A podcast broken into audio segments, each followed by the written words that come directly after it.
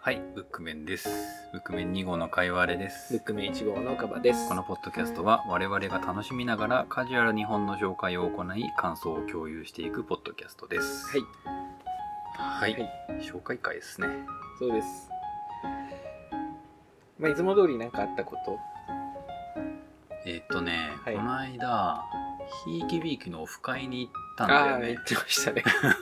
知らんうちに。そうそうそう。あのーまあ、知らない方のためにご説明しておくと、うんまあ、今はやってないんですけれど、ポッドキャストでひいきびっていうのを昔やってまして、うん。でそこのファンの方が集う会に、かよれさんが参戦したらしい。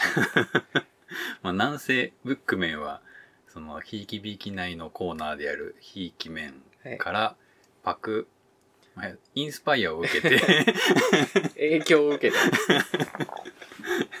そうつけたものですからね、僕知らなまかあ、った好ですけきど。なポッドキャストの一つだったんだけど、はいいや行ってみたんだけどね、うんすごくね年齢層が高かった、あ、そうなんだ。うん俺が一番年下だったあ、んだそようなねのだからなんか「あすいません」みたいな感じ で、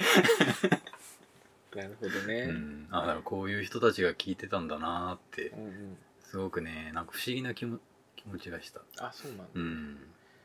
でもなんかトピックス的には割と年齢問わないトピックスな気はするんですけそど、うだね。うんまああれかもね自由に動ける人たちがあんまりいないだけかもしれないですけど、そう、うん面白かったよ。なんか、無印でね。うん、聞いた聞い本た当に聞いたっていうとああれですけどもうあれね。ちょっとあの別の方がそう。というか、まあ、主催の方がですね我々の番組も聞いてくれたりしてるみたいなんですけど、あの取りまとめてらっしゃって音源上げてらっしゃったんで、うん。私もこっそり聞いたんですけど本当にこっそり聞いちゃっうんた。赤岩さんが結構緊張めに話していると思やうー、もうなんかなーって。 何なんかな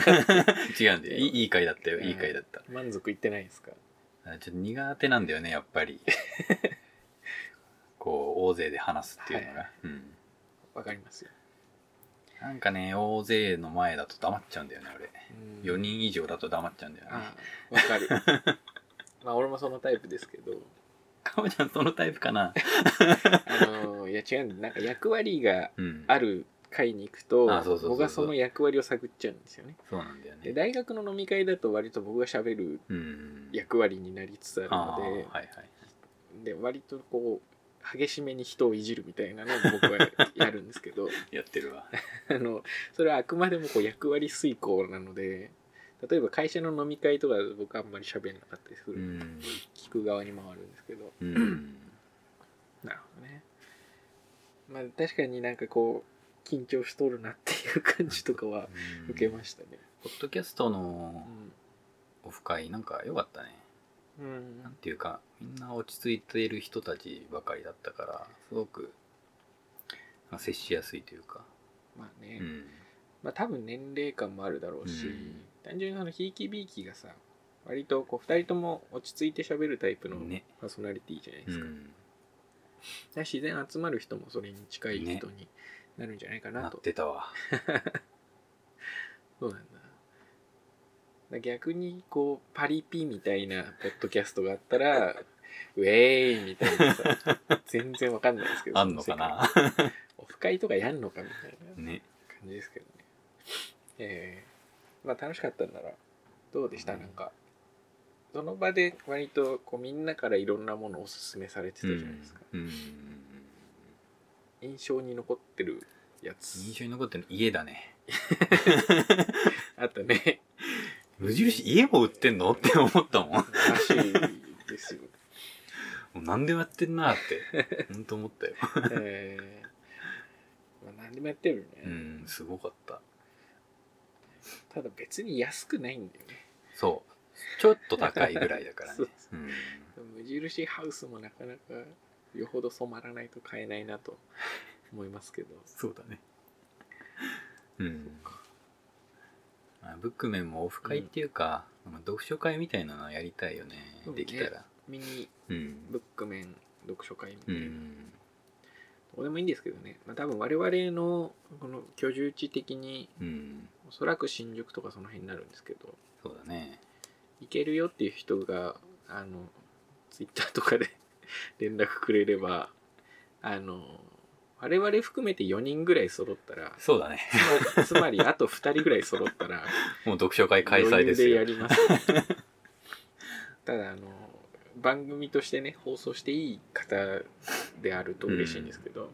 まあ、ダメな人はそこだけ録音しなきゃいいんでうん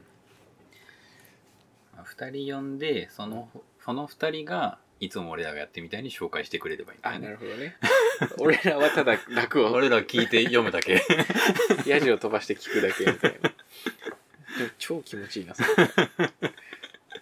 うね。まあ、ただ、その場合さ、うんあの紹介会と感想会やるってなると、2回呼ばな2きゃ回読まなきゃいいけないんだけなよくなねっちゃうから、多分紹介だけしてもらうか、うん感想だけしてもらうかう、んのスタイルになると思うんですよそうだねあるいはもう全然関係なく雑談するかとかね、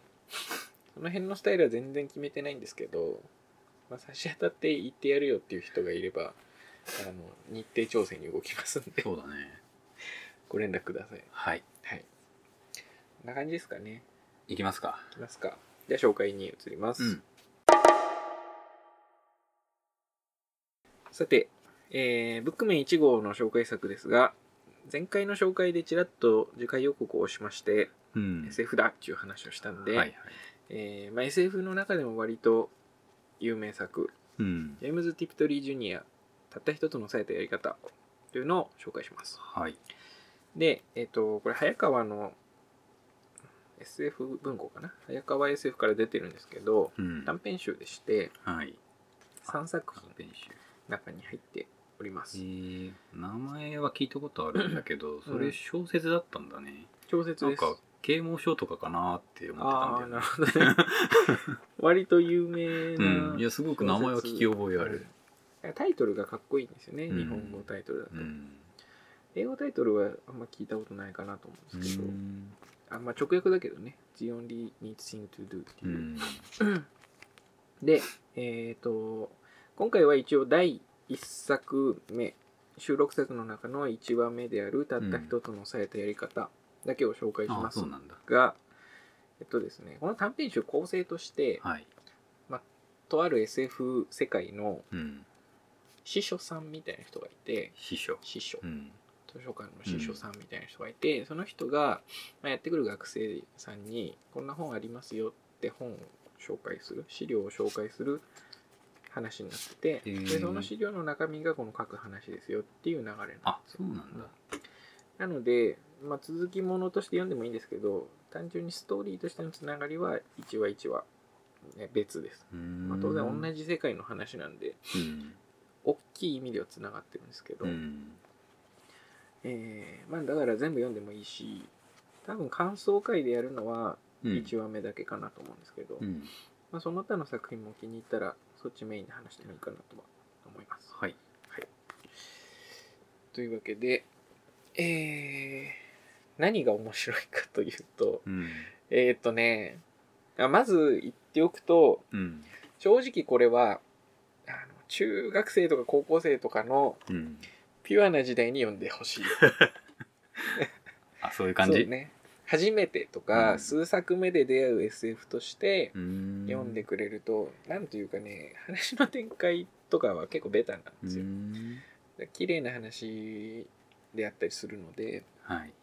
だからまあ貝原さんにというよりはうん聞いてる方の中で若い方で、もし読んだことないっていう人がいたらうん読ん。でほしいなっていうところですかね SF の本を紹介していくのあそうですそうです、うん SF というかねあの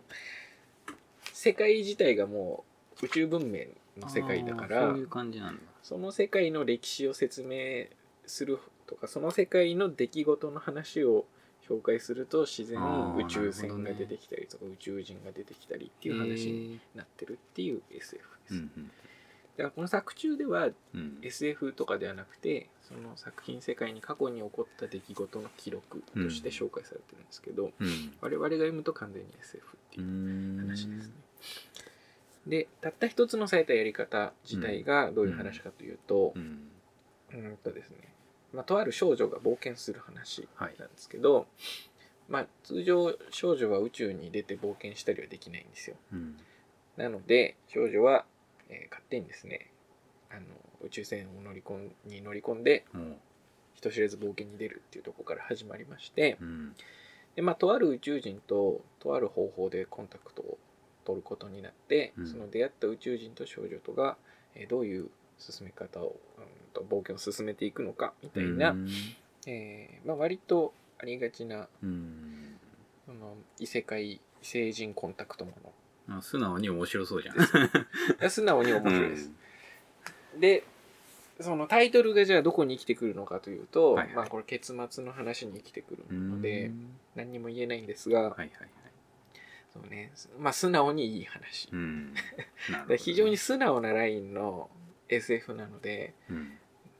だからこう割と若い人に読んでほしなるほいなんでかっていうとひねってる人が見るとなんかねわーってなっちゃうかもしれないじゃないで すかそういう話じゃないんでこれは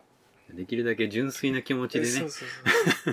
うわあいい話で終わってくれる人に読んでほしいなとそういう気持ちを作って言わなきゃあそうそうそうピュアな自分で読んでくださいねあのどうしても批判モードとかで読んじゃう時ってあるじゃないですうんか、あるねそれはねあのこの作にはあんま向かないかなうと思いんますねいいですねうんくらいかなあとはこの名前がねジェームズ・ティピトリー・ジュニアっていう作家なんですけど、うんこの人女性作家なんですよへえあのー男性の名前でかなんですか偽名で書いてる感じの方でジェームズジェームうズ・んジュニアだし、うん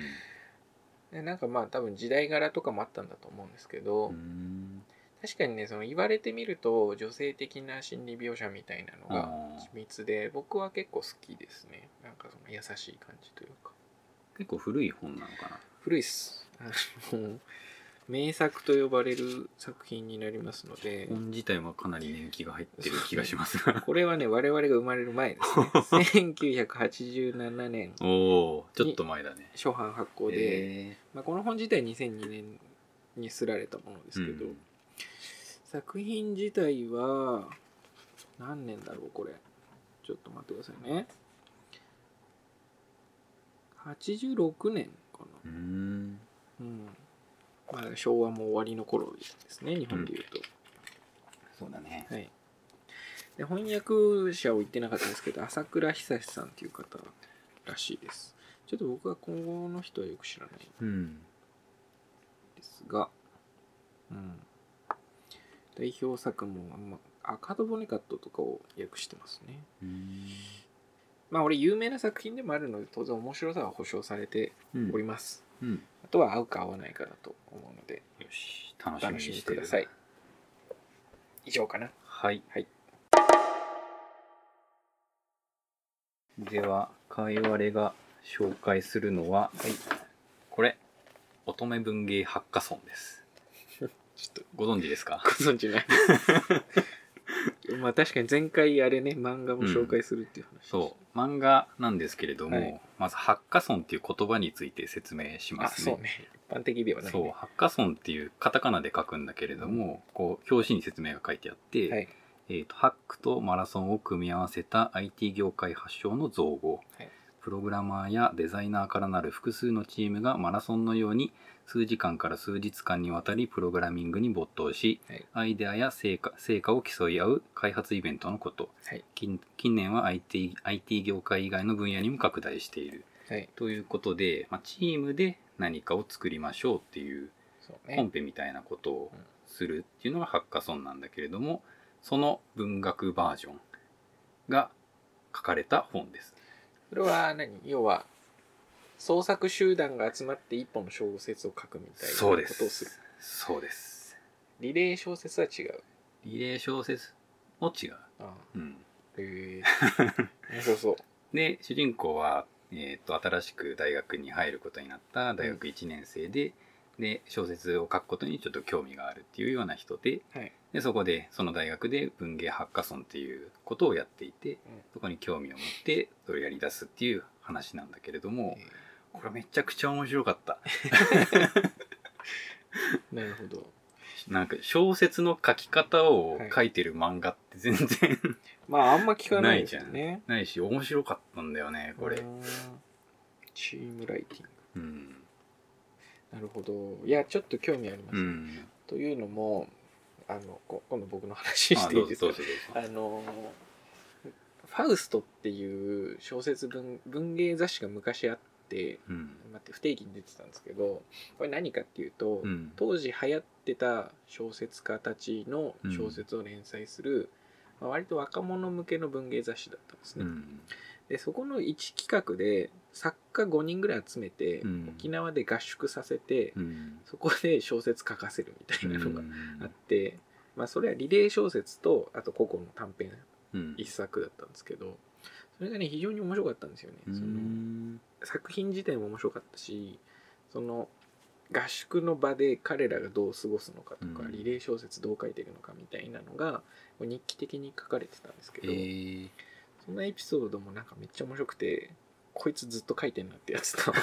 こいつずっと遊んでんなってやつとかいてなんかそれっぽいんですよねあー作家ごとはいはいのはい個性が出てて。西尾維新とかもそこに参加してたんえですけど、ー西尾やっぱ早いな書くのみたいな、う んでまあそれなりにまとまったものを書くんだなみたいなのとかがあって、なんかそういうこうみんなで小説を書くってあんまり認識としてなかったんですけど、ねそこでえーってなったんですよあ面ー白そう俺はこれでそうなっただな そうその匂いがするんだよねこれな んかでやっぱ熱を共有してる感じが出てくるじゃないでうすか、んそうその人らの活躍を見てるとそうなんだよねそんな感じがして非常に読みたいです、うん面白いポイント結構うんあっていくつか挙げるとなんかね絵がね面白いんだよね上手とかじゃなくて上手かどうかはちょっとわかんないんだけれども、変な感じが変な感じで描かれることがある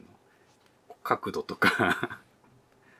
うん、こんな角なんかパースがかかったみたいな魚眼レンズで覗いたような、そうだねそういう変な描写がされることもあって、絵でまず面白いし、うんあとフォントもいろいろ使われてて文字の大きさもめちゃめちゃ変えたりしててすごく 強弱があるんだよね、うん読む読む時に、まあ、そこもすごく読むのに面白いなっていうふうにうんなるほど思うようなところであと実際のあの作家とか、はいその作家が出した本とかの紹介もされてて、えこの本ではこういうふうなことがあったよねっていうふうな比較されたりするから、いそこはそれですごく面白くて、ーえなんかねいいんですよね。ー、いい良さそうですね、うんなんかいや特に実際の小説家についていろいろ書かれてるのは面白いなって思う、うんなるほど